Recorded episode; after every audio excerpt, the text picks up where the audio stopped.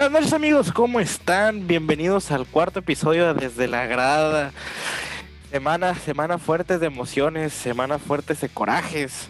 Este, pero ¿cómo estás, mi querido amigo? ¿Cómo, cómo te encuentras esta semana? Bueno, el gusto de estar otra vez contigo, compartiendo sobre fútbol, compartiendo de anécdotas y demás. Vamos a la jornada sexta ya, casi mitad de torneo. Se nos fue rapidísimo. Vigo de torneo. Sí, se nos está yendo muy rápido, está, está yendo muy rápido, este, con varias sorpresas, este, con varias, este, bajo nivel de juego, casi este mitad de torneo, pero eso es lo que venimos, a lo que nos truje Chencha. ¿Cómo viste partido, este, mm, frenético, frenético de emociones, eh, estelar, este partido donde se pensaba que iba a ser super líder los cholos de Guede y que al final nos bajan, nos bajan esa ilusión. ¿Cómo viste este 2-2? ¿Cuáles son tus apuntes? ¿Y cómo ves a este Cholos para enfrentar al, al campeonísimo León? Tijuana venía ya de, al fin, ganar en el torneo. Eh, venía de empate, empate, empate y vuelve a caer en el empate. En el partido contra el Toluca, lo mencionamos aquí, a Cholos le estaba costando cerrar ese partido y no se me hacía raro que le fuera a costar otra vez porque sus jugadores me parece que no están así físicamente.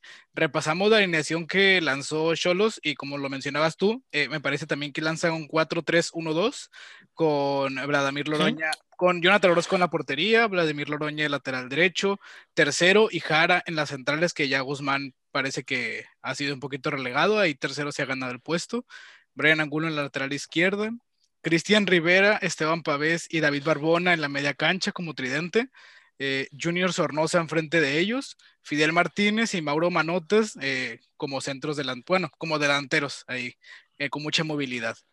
Me, parece que fue un buen partido, pero el equipo de Tijuana tampoco ni muy bueno en las victorias, ni muy malo en los empates, ni nada de eso. no dio, no dio una mala exhibición, simplemente siento que minuto 43, que viene esa lesión de, eh, Gonzalo Jara, sí hay este, repercusiones en el 11 de Pablo Guede. Entra Jimmy Gómez y dices, oye, ¿qué no acabas de traer a Julián Velázquez? ¿Qué no acabas de traer a Julián Velázquez? ¿Por qué no está jugando? Por ahí yo me había enterado que tenía una molestia muscular. Eh, Esperemos que sea eso, porque si no, no entiendes por qué es que Tijuana eh, no, no haya mandado ni siquiera a la banca a Julián, porque se descompone totalmente el 11. Vladimir Loroña pasa a central, que no es que no haya jugado de central, con Quinteros creo que llegó a jugar de defensa central también.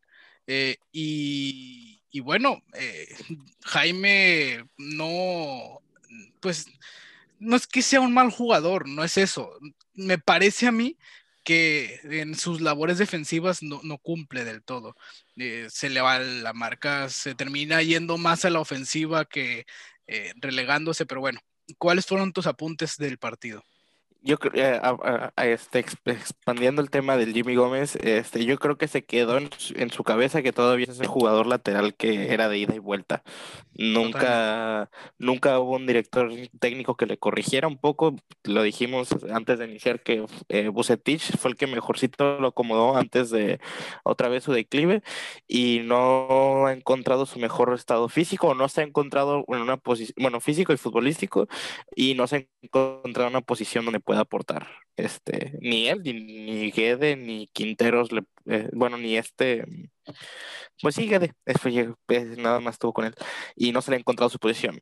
Mis apuntes, este, mm, buen juego, la verdad, eh, me, voy, me voy con el saborcito agridulce porque eran tres puntos.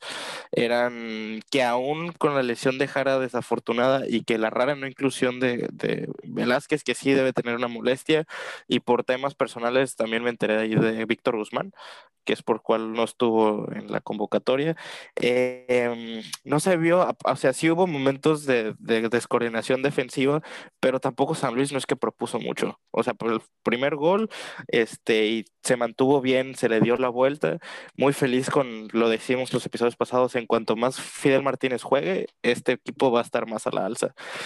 Este, el punto más importante para mí es que a lo mejor ya entendió que Sansores y Manotas no van juntos por fin, primer partido, Manota se le vio un poquito más suelto. Sabemos que él no es un tanto definidor, es, un, es más eh, eh, delantero de equipo, de, es más autosuficiente y se le nota porque le da mucha libertad a Fidel Martínez que puede llegar en cualquier área del, de este, en cualquier zona del ataque. Un punto alto para Junior Sornosa, que sigue siendo lo más este. Es el fútbol del equipo. Es el fútbol del equipo, es, la, es el que le da más claridad adelante. Se le ve mucha, mucho más este.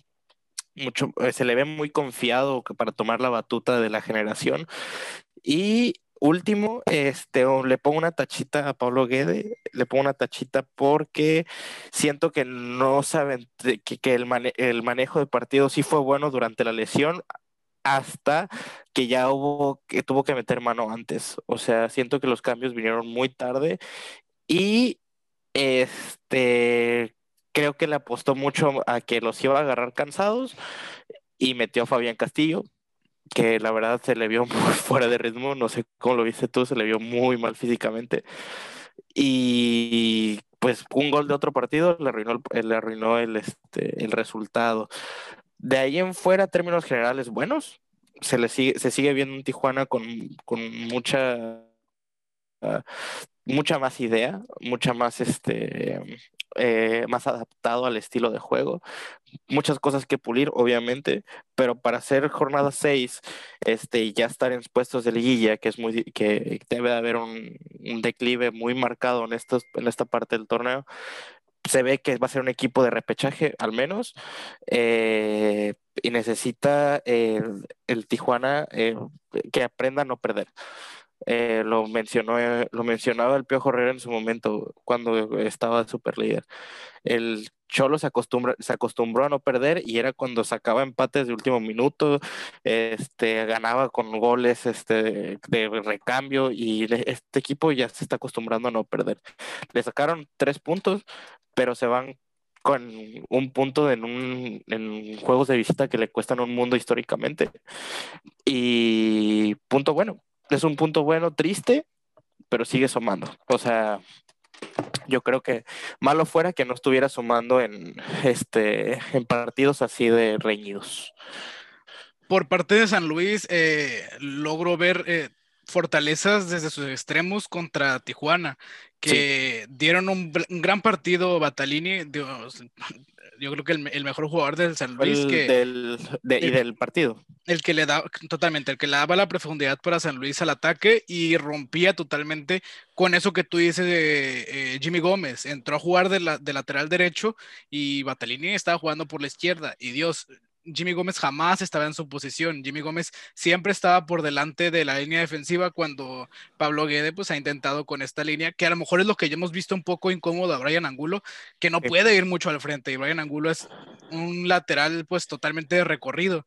Y, Brian cuando sube de media cancha, ya, ya escuchamos a Pablo gritándole desde la banca recula para atrás. Sí, sí, sí. Ya, ya, ya, estamos escuchando el grito, Brian, Brian, porque no, no, no, busca esos laterales que, que hagan su gran recorrido. Por esto mismo, a lo mejor es que no lo quería, porque sabía que contra el San Luis iba a encontrar jugadores de mucho recorrido hacia adelante como extremos, ya siendo Batalini o, o, o, o Bertarame. Que cuando entra Pablo Barrera, inclusive Pablo Guerrero les ganaba los, los duelos individuales a Jimmy Gómez, entonces que terminó jugando por la lateral izquierda. Me parece que ese planteamiento que al segundo tiempo San Luis sale un poco más ofensivo, sale con las líneas más adelante y tratando de recuperar el balón. Tijuana hace bien en recular, no, no, no critico ese, ese movimiento de Guede porque vaya, es segundo tiempo, tus jugadores ya hicieron el labor en el primer tiempo, lo hicieron muy bien, le dieron la vuelta al marcador porque eh, vino el gol muy temprano de San Luis, me parece como ahí del minuto 3, y, y, y hace bien, hace bien Guede, porque lo mencionaba yo por aquí también, me parece que los jugadores no andan en su 100% físicamente, bien lo dices, entra Fabián Castillo y, y deambuló, o sea, totalmente no, no tuvo mucha participación en el terreno, solamente tuvo un pase eh, de todo en todo el partido. Simplemente no tomó el balón. Y, bueno, seguimos viendo esa diferencia de por qué es que Guede no usa a Marcel Ruiz de inicio. Cuando entra, entra, entra en, quizá sí entra con esa calidad que le vemos desde Querétaro, pero no entra enchufado con el equipo al, ritmo que están jugando. Entra Muy pasivo. Sí, entra totalmente en otro ritmo que, que, no encaja y no termina por dar los pases acertados para, para la línea de, de, la delantera. Miguel Sansores entra y, y, como lo decimos, Tijuana ya había reculado, ya había ido para atrás, entonces termina jugando a defender, a ganar el balón y pues, no, no termina por ser eh, el jugador que necesitaba a lo mejor, porque tenías ahí a Jordi Cortizo que a lo mejor te podía hacer esa labor de recuperar, de, pero no quiso modificar su esquema de dos puntas y por eso es que terminó jugando así. Tanto que Mauro Manotas termina saliendo por Fabián Castillo, que es otro jugador que, que lo ha usado como acompañante de delantero. Claro, y, para recalcar también que en la banca nada más tenía dos opciones defensivas, como viene siendo Jimmy Gómez y viene siendo Gamis, de un corte un poquito más defensivo, no de juego aéreo, que a eso iba a, jugar San Luis en esos últimos minutos, pero de, opciones defensivas muy pocas, porque sus dos centrales suplentes no estaban disponibles.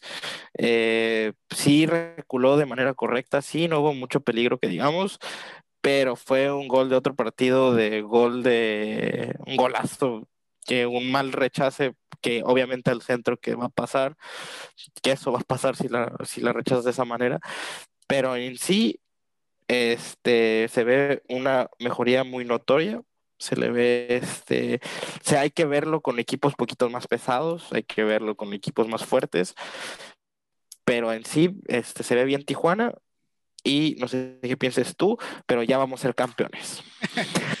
Nada más a lo que mencionabas eh, de los cambios, me parece que es acertado el comentario ese que tardó un poquito Pablo en hacer el cambio, porque eh, bueno, yo en la transmisión eh, escuchaba constantemente después de una falta que hubo ahí sobre Junior, que Pablo le gritaba, Junior, ¿estás bien? Junior, ¿cómo vas? Entonces fueron como 20 minutos del minuto 60 en que estaban constantemente diciendo a la Sornosa que sí, cómo iba. Y sí, cuando te tomaba el balón te organizaba fútbol y lo hacía muy bien. Pero me parece que hay que mm, magnificar, ver los, los, momentos del partido y pues el momento del partido de Tijuana no estaba para tener el balón y no era para organizarlo, era el momento para que guste o no el fútbol de Luis Gamis, es un fútbol muy destructivo y que te ayuda a cerrar líneas. Entonces, lo, ve muy tarde, Guede. Al minuto 85 lanza Luis Gamis y ya no hay más que hacer para esta línea. Eh, eh, San Luis estaba ya muy enfrente y, y te ganó el segundo tiempo todas. O sea, en las estadísticas quizá no vimos tanto peligro, pero fueron 20 tiros que tuvo San Luis. Eh, San Luis llegó y llegó y llegó y al final se les hizo el gol. No, y no sé, a mí se me hizo muy raro eh, el cambio que utilizó por Jara. No sé qué piensas tú, todos somos técnicos en nuestras casas, pero ¿qué hubiera pasado? Paves no desconoce las, la, la, posición, de, de, central. Este, ha jugado de tercer central en algunas ocasiones en distintos equipos.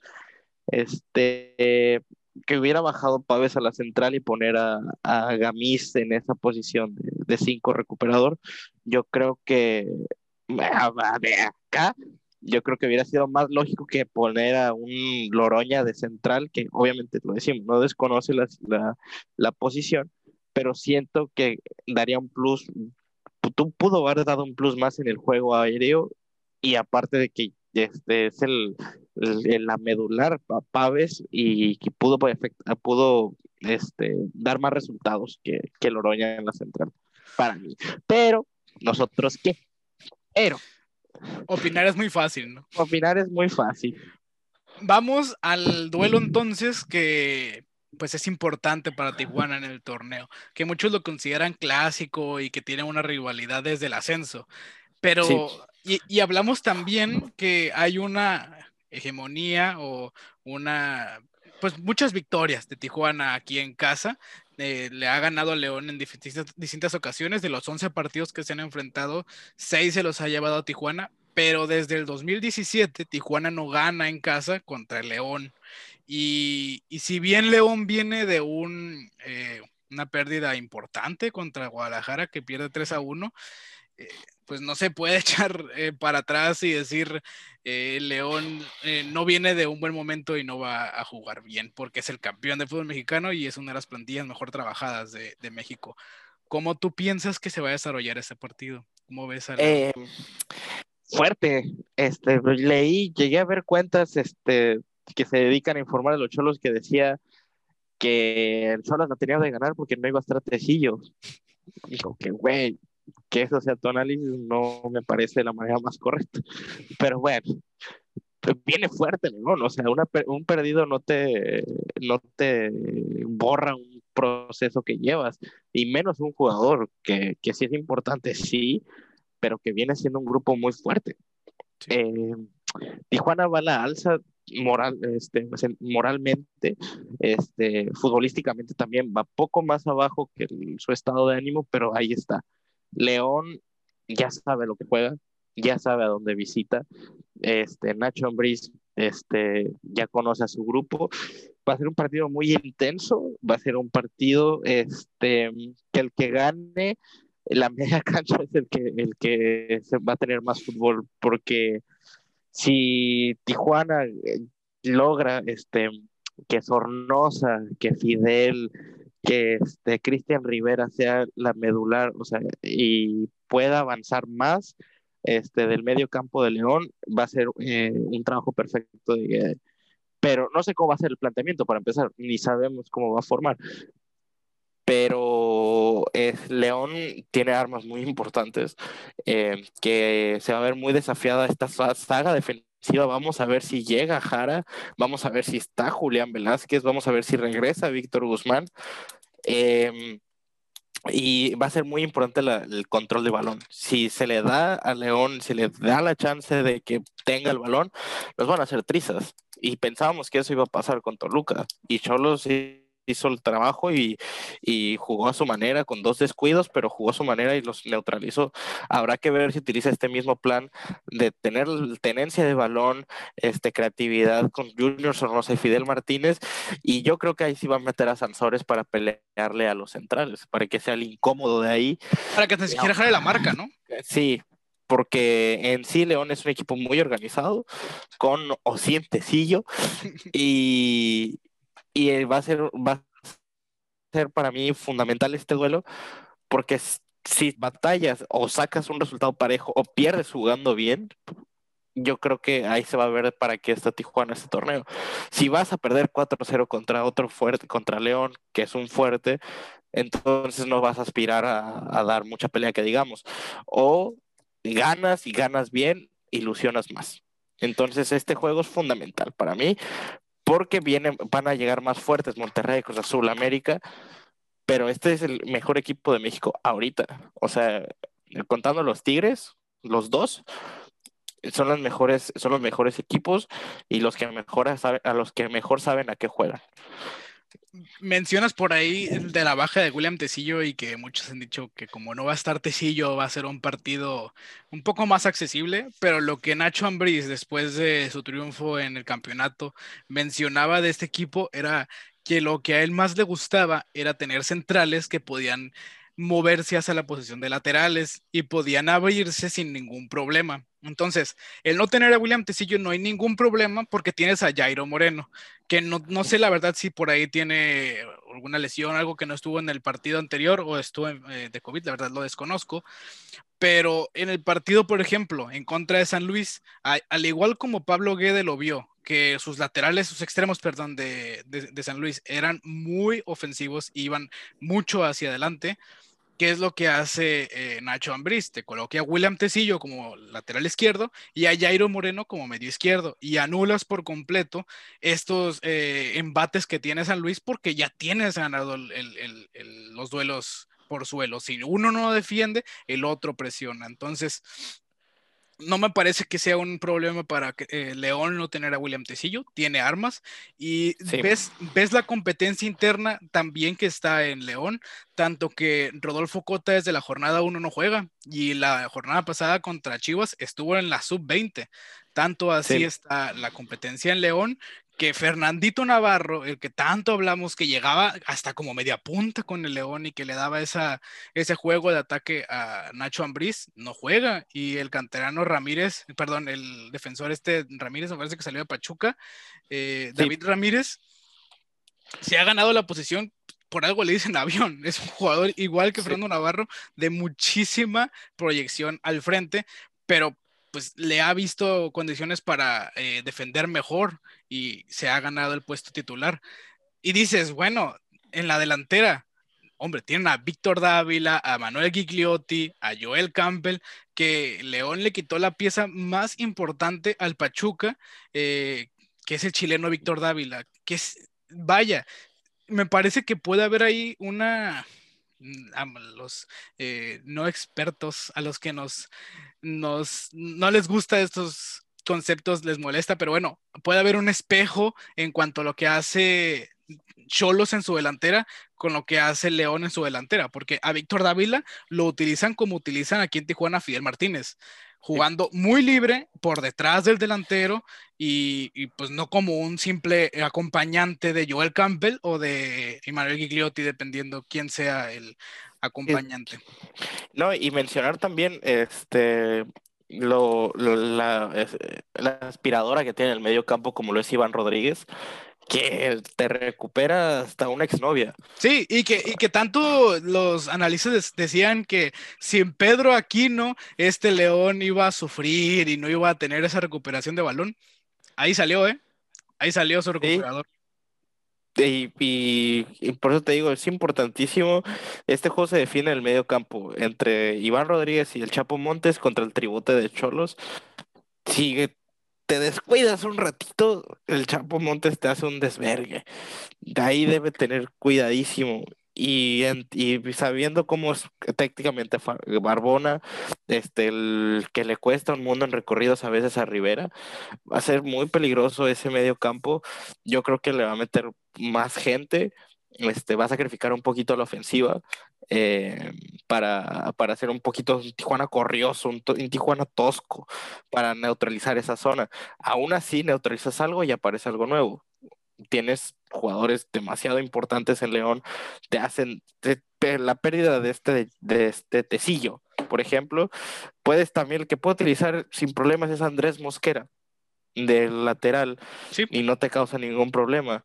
Este, o Jan Meneses te lo puedes utilizar de lateral derecho. O sea, el, ser el, la pérdida del jugador León no se me hace factor importante. Y pues rezarle a Diosito que no salgan inspirados porque estos cabrones con, con quien sea te, te sacan, te, sí te sacan ventaja. Ni siquiera Ángel Mena. Ángel Mena inspirado, con todo el equipo apagado, te liquida sin pedos. Va a ser un juego muy interesante, eso sí, va a ser un juego muy intenso, de choques de ideas, porque Ambris es un poquito más, este, un poquito más equilibrado y Guedes está viendo ahorita este, un poquito más ofensivo, pero creo que ahorita debe priorizar el no recibir gol que hacerlo, porque León es, hace goles por montones cuando puede. El mi pronóstico. Ah. Sí, sí, sí, dale, dale, dale. No, no, no, no, te perdón. No. Este, mi pronóstico va a ser, yo me voy feliz con empate. Me parece que el factor más importante eh, que Pablo Guede tendrá que descifrar del León es cómo es que va a organizar el juego con el tercer hombre, porque lo que utiliza muchísimo a Nacho Ambriz es a su tercer hombre. Si, si Luis Montes viene organizando el juego y Ángel Mena lo va acompañando, Víctor Dávila aparece por otro lado. Entonces, si la primera jugada falla en la presión, la segunda puede funcionar. Entonces, si, si Tijuana encuentra que la verdad con los jugadores que tienen yo no, no termino aún por saber cómo es que pueden pues neutralizar ese tercer hombre, porque con Gonzalo Jara eh, era mucho más fácil teniendo a Vladimir Loroña de lateral derecho, pero a Víctor Guzmán eh, sí tiene labores defensivas, pero me parece, a mi parecer, en mi punto de vista de lo que he visto de Víctor Guzmán en primera división, su labor de salida es lo que más le, le está buscando hacer Pablo Guede y Gonzalo Jara ser el defensor, pues rocoso. Y, no veo eso en Julián Velázquez, no es un jugador que te sepa salir. Y, bueno, te digo, esa, eh, va a ser un labor importante de de saber cómo ganarle en ese tercer hombre que usa Nacho Ambriz en su presión, que si bien no es muy alta, el León no presiona alto, no te va a, buscar eh, muy arriba. Si tú fallas, te va a anotar el gol. Sí. Y eso ha sido los, los, errores de Cholos esta temporada. en las salidas, las le pasó a Jonathan Orozco. El primer gol de San Luis me parece que no fue directamente, pero sí la fue una pérdida de posición de Cholos. Eh, me parece, no me acuerdo muy bien. Sí. Pero este sí va a ser muy importante cómo neutralizar el factor Chapo el factor Chapito, el factor tanto en la salida como en la ofensiva, en la defensiva, porque es el, es el líbero de este equipo y va a causar muchos estragos. Va a depender muchísimo también qué delantero mande León, si Joel Campbell o Emanuel Gigliotti. Si va, si va a mandar a Emanuel Gigliotti, sabes que te va a coser de centros Dávila, sabes que va a hacer, hacer la función de poste, o si es Joel Campbell y Dávila, son los dos, este, los speedies de ahí, van a ser los que te van a recorrer todo el campo sin problemas. Y ahí, dependiendo de esos dos nueves, de va a ser cómo va a venir la central de Cholos. Porque eh, tercero te puede batallar con Gigliotti, pero no te puede batallar con, con Campbell. Y Guzmán sí te puede batallar con Campbell, pero no te va a batallar con Gigliotti. O sea, y ahí es la cuestión. Y ahora imagínate si, si ya no, no va a estar Jara, no se sabe que si no va a estar, no va, le va a batallar muchísimo, muchísimo contra el que esté. Y pues te digo, es este, esperar, es no esperar lo peor, pero sí estar mentalizado de que esto va a estar cabrón, ¿sabes? O sea, esto, como aficionado de los cholos, va a estar cabrón. Yo voy a estar. Y para finalizar, pues mi pronóstico, yo sí le doy el, la victoria a Tijuana, nada más eh, porque me parece que volverá, mm, repetirá ese medio campo con Rivera y Paves, que se me hace muy interesante para romper eh, la línea ofensiva de, de León, sobre todo porque Ángel Mena viene jugando por derecha, Cristian Rivera te estuvo eh, defendiendo y volando, porque estuvo jugando más como un volante por izquierda y lo hizo muy bien defensivamente. Entonces, me parece que si encuentras a Rivera bien y, que Ángel Mena no haga su clásico recorte hacia adentro, te lo puede ganar ahí Rivera. Entonces, me parece que por eso le doy el gane a Tijuana. Para terminar, Tigres está en la final, se enfrenta al Bayern Múnich. Momento histórico, momento muy, muy especial para el fútbol mexicano, pero más para los aficionados de Tigres. Enhorabuena a los aficionados de Tigres que han aguantado de todo con su equipo de descenso y bueno, sí, están de vuelta, están en la cima de la liga, o sea, ya no podemos decirle nada a los Tigres de sus últimas décadas. Ha sido, y, y lo decía yo por ahí que este principio de década iba a ser el, la cereza en el pastel de qué tan buena fue tu década anterior, cómo es que empiezas esta. Y bueno, llegan a la primer final del Mundial de Clubes para la Liga MX, se enfrentan a el Bayern. ¿Cómo ves este? Yo sé que eres muy pesimista ante este partido. ¿Cómo ves eh, que le va a resultar el partido a Ricardo Ferretti? No es que sea pesimista. No es, no es de que, obviamente yo quiero que ganen los Tigres, obviamente yo apoyo este, en competencias internacionales al equipo mexicano y más en ese torneo que no han dado una nadie este, se merecen eso porque tú mismo lo dijiste, fue, son, fueron la organización dentro del fútbol mexicano donde más rindió frutos en la década pasada, este, tanto en fichajes, tanto en futbolísticamente y hasta mediáticamente, si quieres verlo, o sea, mediáticamente todos hablaron de Tigres en su momento, sea bien o sea mal. Este, equipo, este, este partido, como lo veo, lo veo difícil, se puede complicar, se le puede complicar al Bayern Múnich, claro que sí, eh, pero está muy difícil. Es que cómo le llegas, cómo individualmente, hombre por hombre, es obvio. Eh, sabemos que el Tuca Ferretti va a meter el tu camión a todo lo que da. Eso es, se sabe hasta donde quieras. Se, puede, se pueden complicar, sí, Tigres tiene calidad individual, y ya que este, el, ataque es, es, muy bueno para aquí en México y Sudamérica se vio, pero ahí se va a ver ¿para qué está este Tigres ante, ante retos puta, mil veces mejor que, lo que quieras? Eh, va a ser un va a ser una victoria para mí si Tigres saca eh, un, un, partido competitivo. O sea, que compitan, que, que dejen el nombre de México, que, que tanto maman de que no representa a México, pero sí, sí lo representa. Pero así análisis, análisis como tal, no sé qué decir porque es como que, ah, pues va contra el Bayern.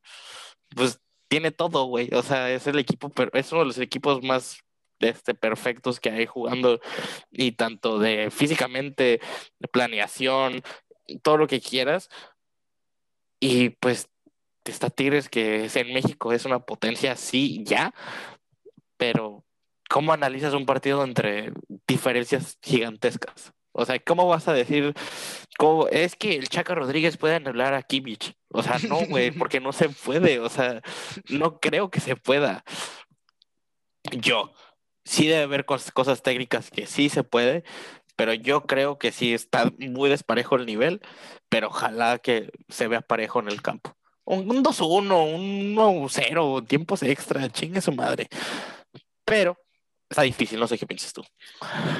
repasamos la alineación de Tigres. Su última alineación contra el Palmeiras fue en Nahuel Guzmán en la portería, el Chaca Rodríguez como lateral derecho, Diego Reyes y Carlos Salcedo en la central, Jesús Dueñas en la lateral izquierda como mediocentros, eh, Rafael Carioca y Guido, Pizarro, en la media izquierda Luis Quiñones, en la media derecha Javier Aquino, y como centros delanteros Carlos González y André Pierre Iñac.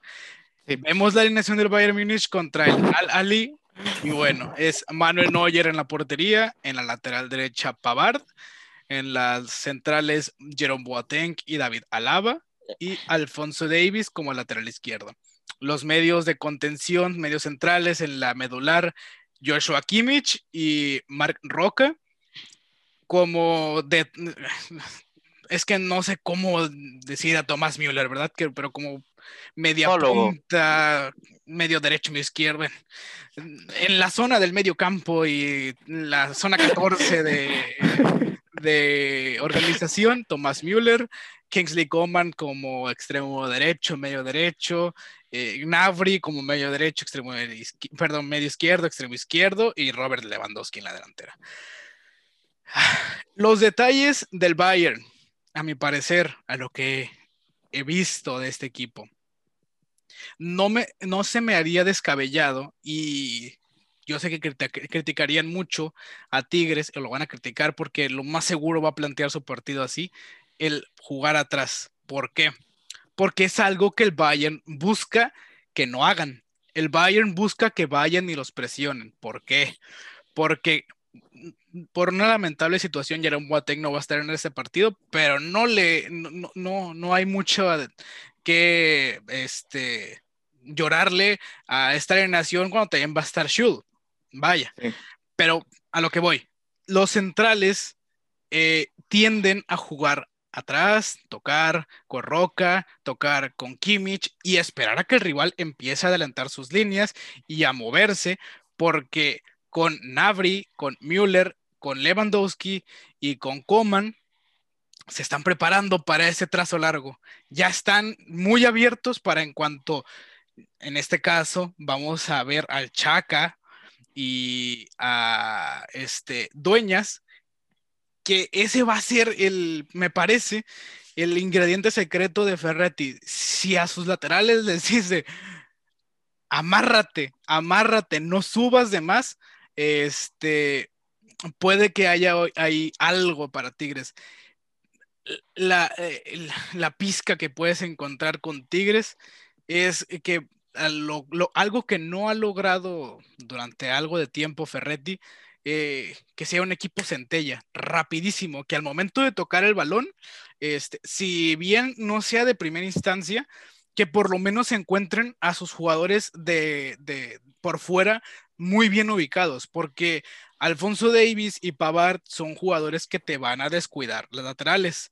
Y hay un espacio que deja el Bayern entre sus contenciones, el lateral y el central cuando van a atacar, siempre te van a dejar ese espacio abierto. Entonces, yo sé que le pides mucho a Javier Aquino que haga un movimiento correcto de afuera hacia adentro.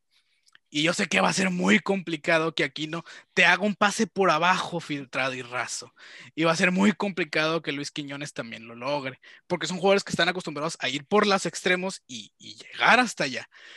Pero si podemos encontrar alguna forma en que Tigres le haga daño a, este Bayern es mediante el juego de Rafael Carioca. A me parece que Carioca va a tomar un, pues, un rol especial aquí en el medio campo. Eh, y los extremos buscando ese espacio que dejarán los laterales. Pero es que es, es complicadísimo ganarle al Bayern. Es, es un equipo que está súper bien colocado dentro del campo y pues, es que cuando ves eh, contrastes de Carlos González y Robert Lewandowski, y ves el físico de Lewandowski, y ves eh, la potencia que tiene, y a su lado a Diego Reyes, eh, bueno, es, muy complicado, no es por ser pesimistas ni nada, pero es, es, un duelo histórico para Tigres y que estamos totalmente seguros que van a dar el 100%, pero complicado. Y, y aún así que exista la derrota del fútbol, todo puede pasar. En el deporte puede ganar el peor y, lo que sea. Aún así que conozca la derrota de Tigres este partido y su historia, hizo lo que eh, los grandes no pudieron en sus respectivas este, eh, participaciones, menos Pumas, no recuerdo. Se actualízame, no sé si Pumas ha ido al Mundial de Clubes, la neta. Pumas nomás ganó el Santiago Bernabéu. Pero pues es amistoso, güey. No cuenta. Bueno, sí cuenta, pues X. Pero imagínate, para que Hugo Sánchez diga que no cuenta. Es, pues sí, imagínate. Pero bueno, hicieron historia, se, los, se les acaban los argumentos a muchas personas que los quieren este, hacer menos. Yo sé que la afición de Tigres, la afición de Monterrey es muy castrante, pero tienen razón. O sea, son los que han dominado el fútbol este, la década pasada. Y, por poquito más con Monterrey, ¿eh? no solamente con Tigres. Pues, pongamos el fútbol regio, los dos y claro que se merecen este, los, los elogios, aunque pierdan el segundo lugar, eh, bueno, aunque gane el segundo lugar, mejor dicho, este, hicieron historia y nadie se les va a quitar y, y que sigan este, dándole esa potencia. Imagínate que regresen a Libertadores, yo creo, eh, que no creo que pase, pero pues, sería un exponente muy, muy importante. Eh, ojalá Ojalá encuentre la manera. Este, un punto débil también del Bayern Múnich, no sé qué pienses tú. Se le ha mucho, se le sobrevalorado mucho a David Alaba en estos últimos años. Este ha sido lo más flojito que he tenido en la zona defensiva. Sí, este con Guardiola fue puta, lo convirtió en todo. Pero yo creo que en este en, en, estos últimos torneos. Yo creo que es la patita que cojea de este Bayern Múnich. Eh, ahí puede haber Jerome Boateng siempre fue el que, o siempre es el que es un poquito más, eh, eh, más, a tiempo en las sí, o más a tiempo en las coberturas. A David Alaba se le ha visto muy, muy a destiempo, se le ha visto lento, se le podría decir que porque ya se va por este, por agencia libre. suena por ahí el Real Madrid, que lo quiere también el Manchester, lo que sea pero yo creo que ahí es otra clave en el juego aéreo que este Nico, Nico Zul este sí es este es importante en ese sentido pero David Alaba eh, es, es por ahí entre Carlos González y Iñak que puedan ganar una que también tienen un monstruo atrás. Lo que más tiene que aprovechar Tigres es los tiros libres que le puedan ganar en la frontal. Exactamente que también tienes a un monstruo atrás, que es Emanuel Neuer, o como diría la, la Reimers Naya. Naya. Naya, una. Complicado, pero esperemos que se den ese una y en ese pase filtrado de Aquino que tanto dices, que un movimiento bueno de Quiñones, güey. No, sí, ¿mañana es? ¿Mañana es el juego? El jueves, sí. ¿El jueves? ¿A qué horas? Me parece que. Déjatelo confirme. Confirmémoslo. Pero nada. Ajá, dime. No, no, vas, vas, vas. No, no iba a decir nada. Te iba a esperar. No, lo que, lo que es mañana a las 10 de la mañana, el día jueves a las 10 de la mañana. Ya para cuando esté este podcast ya sabremos ¿Qué pasó? cómo, cómo es que le fue. Eh, no, lo que comentabas ahí de, de Alaba es totalmente acertado por lo que te menciono. Es el espacio que va a dejar ahí el Bayern, porque David Alaba y Jerome Boateng son jugadores que cuando Bayern está atacando suben muchísimo el mediocampo, casi casi como contenciones. O sea, casi casi en la medular ahí están ellos trabajando. Entonces, vaya, lo, lo mismo que tú dices, Alfonso Davis sí o sí va a ir a, atacar y va a buscar eh, ir hacia adelante, Sí. encontrando esos espacios que dejan en la, en la defensa central por los laterales, es que Tigres puede hacer daño. Y, y bueno, Ojalá. digo, con 35 años, el partido pasado todavía André Pierre seguía sumando el equipo a sus hombros. Si André Pierre sigue sumando el equipo a sus hombros aquí en el Bayern, no le veo cómo eh, el milagro, como diría Chicharito, imaginemos cosas chingonas, puede pasar. Sí, ojalá. Ojalá puede pasar.